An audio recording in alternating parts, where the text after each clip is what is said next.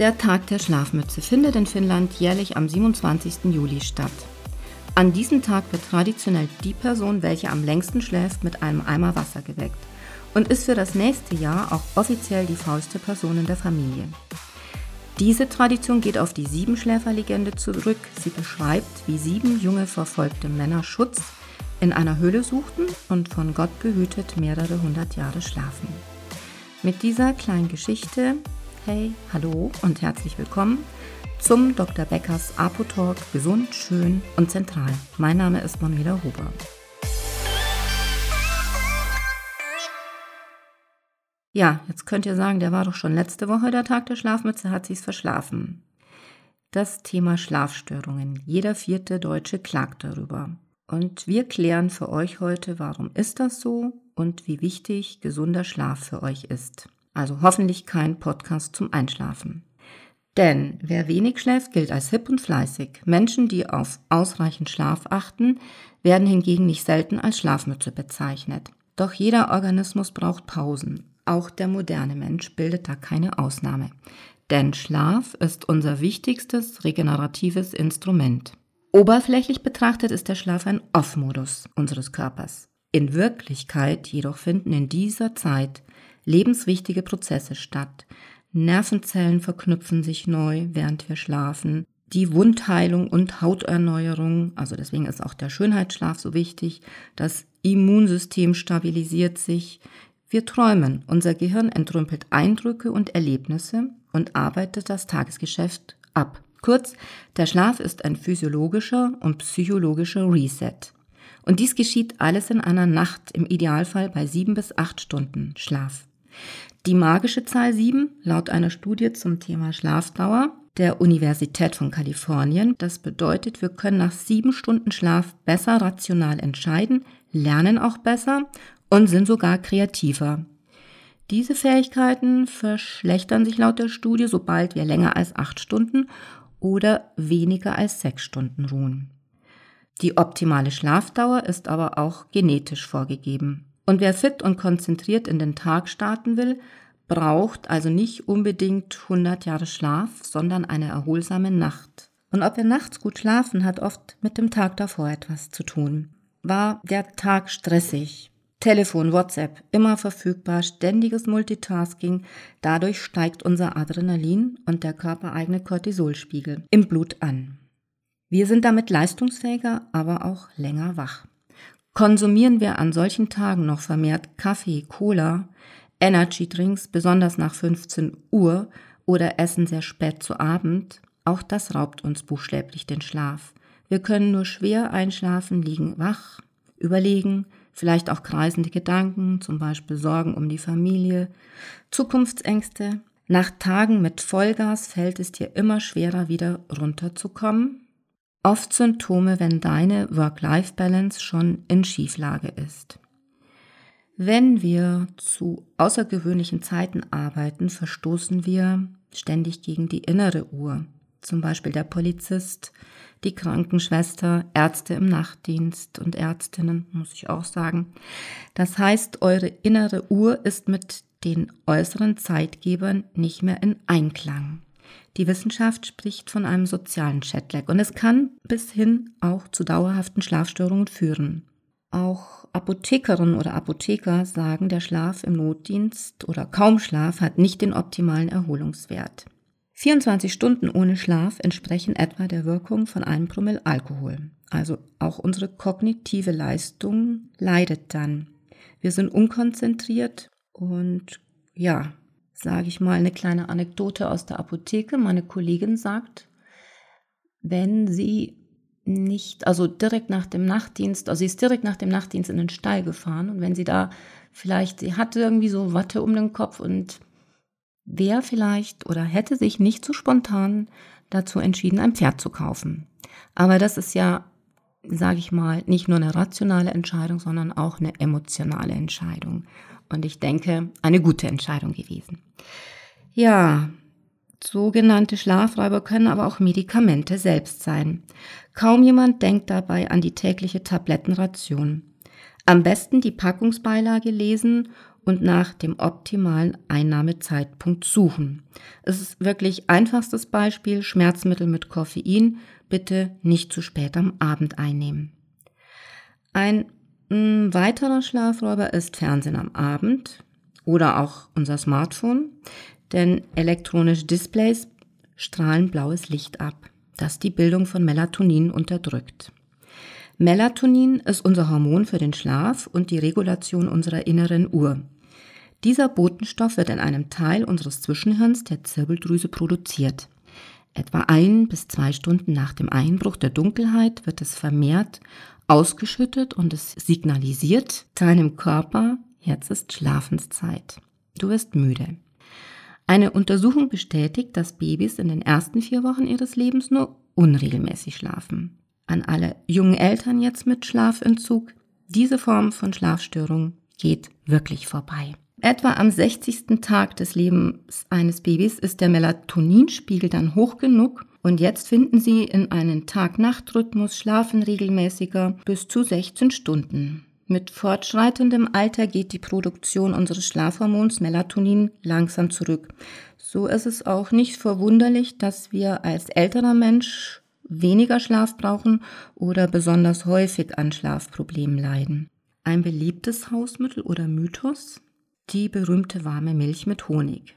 Milch enthält zwar wirklich die Aminosäure L-Tryptophan, eine Vorstufe von Melatonin, und Melatonin selbst, Beides sind Substanzen, die auf natürliche Weise ja schlaffördernd wirken.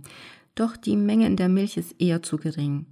Mit der richtigen Dosis Melatonin gibt es neu seit diesem Jahr ein rezeptfreies, apothekenexklusives Nahrungsergänzungsmittel mit 0,5 Milligramm Melatonin für Veganer geeignet und glutenfrei. Du kannst es bei Bedarf eine halbe Stunde vor dem Schlafengehen einnehmen, ein bis zwei Kapseln, also maximal ein Milligramm. Es verkürzt damit deine Einschlafzeit und sorgt für einen natürlichen, erholsamen Schlaf.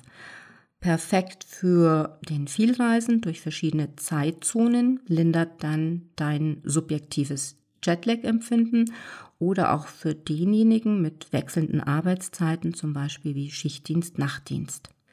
Andere Kombination mit Mel Melatonin mit L-Tryptophan plus Melisse, Vitamin B und Magnesium in Kapselform oder auch als Pulver zum Auflösen, als Warmgetränk. In der richtigen Dosierung sind sie wirklich eine gute, wirksame, natürliche Alternative zur warmen Milch mit Honig. Was können wir noch ohne Medikamente tun bei anhaltender Schlaflosigkeit? Der Verzicht auf die Schlafräuber ähm, wie auch Alkohol beschleunigt zunächst das Einschlafen im Laufe der Nacht, sorgt er für einen unruhigen Schlaf mit mehr Wachphasen. Manchmal genügt es aber schon, auf die Nutzung deines Handys am Abend zu verzichten, wegen des blauen Lichts. Wichtig für euch, achtet auf Schlafhygiene. Das sind Maßnahmen mit Achtsamkeit durch Meditation, progressive Muskelentspannung. Finde damit dein persönliches, für dich bestes Einschlafritual. Geh einfach nochmal manchmal auch alle schönen Erlebnisse des Tages in Gedanken durch. Schaff dir eine angenehme, abgedunkelte Schlafumgebung. Denn wer sich nachts zu lange mit den Problemen von gestern beschäftigt, ist am nächsten Morgen zu müde, sie zu lösen.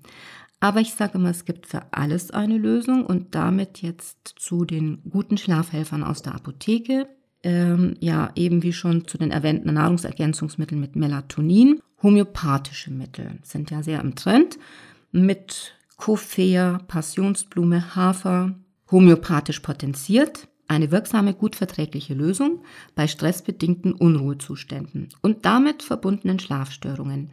Am Tag eingenommen kommt ihr wieder ins innere Gleichgewicht bei Stresssituationen, Abends lässt es euch durch seine ausgleichende Wirkung leichter in einen erholsamen Schlaf finden. Warum? Es vermindert den stressbedingten Anstieg des körpereigenen Cortisolspiegels. Diese Wirksamkeit wurde in mehreren wissenschaftlichen Untersuchungen und auch in der Neurim-Studie belegt. Wer bei nervös bedingten Schlafstörungen lieber pflanzliche Präparate einnehmen möchte, kennt sicher die Baldrian-Tinktur. Mit ihrem sehr intensiven Geruch sind die Baldrian-Tropfen mit ähm, ja auch sehr hohem Alkoholgehalt von ca. 80 Volumenprozent, sage ich jetzt mal nicht so mein Favorit in der Empfehlung, weil sie auch nicht in klinischen Studien untersucht äh, sind. Besser geeignet ist, finde ich, Baldrian in Form von Dragé oder Tablette, die festgelegte Vorgaben in Bezug auf Gehalt und Extraktionsmittel einhalten. Allerdings gibt es noch einen wichtigen Aspekt zu bedenken. Baldrian oder, aber das gilt natürlich auch für alle pflanzlichen Präparate, benötigt mehrere Tage bis Wochen, bis es oder bis der Baldrian seine volle schlaffördernde Wirkung entfaltet. Du kannst ihn eine Stunde Dragé eine Stunde vor dem Zubettgehen einnehmen mit einer einkalkulierten Schlafenszeit von sieben bis acht Stunden. Und Vorteil bei Baldrian, kein Hangover am nächsten Morgen und kein Abhängigkeitspotenzial und er unterdrückt auch nicht deine Traumphasen.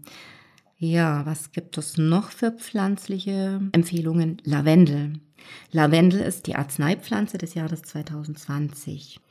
Ich liebe Lavendel, Lavendelfelder in der Provence, die, der Duft und die wahnsinnig tollen blauen Farben. Und im Mittelalter beschrieb unter anderem schon Hildegard von Bingen die Wirkung der Pflanze zur Rettung der Seele.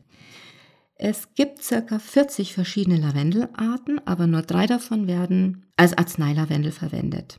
Das aus den Blüten gewonnene speziell konzentrierte Öl in Kapselform gibt es zum Einnehmen.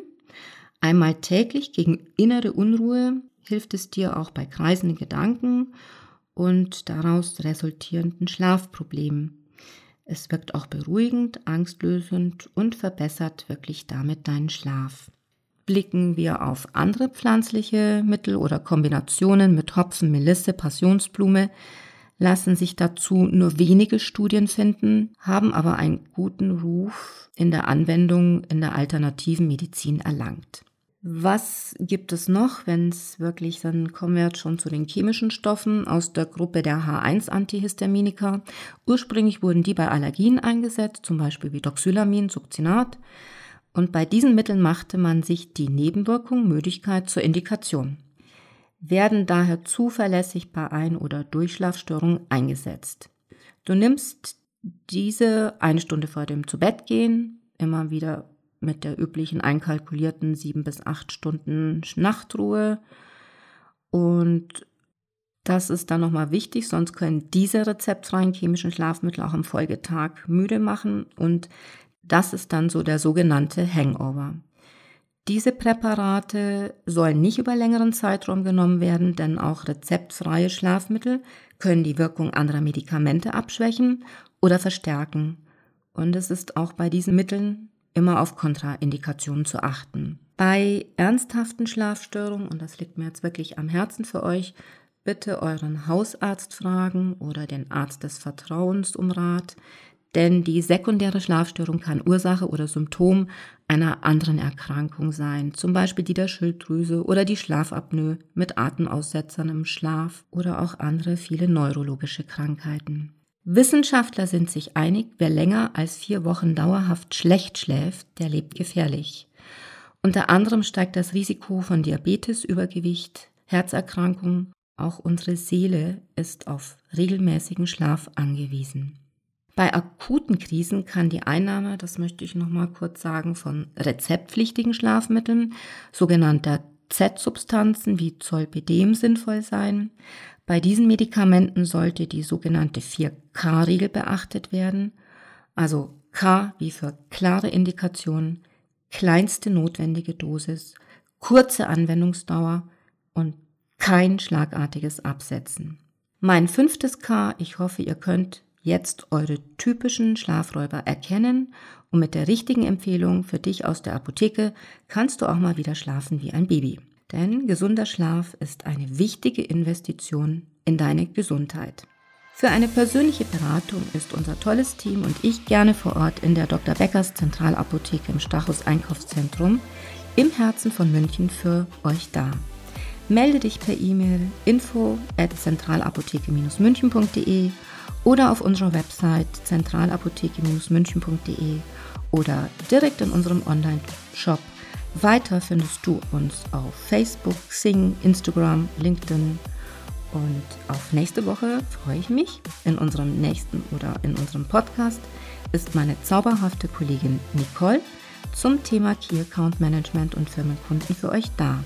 Und es gibt bestimmt spannende News auch zum Thema Schönheit in unserem Online-Shop. Bleib oder werde gesund. Stay healthy. Bis zum nächsten Mal.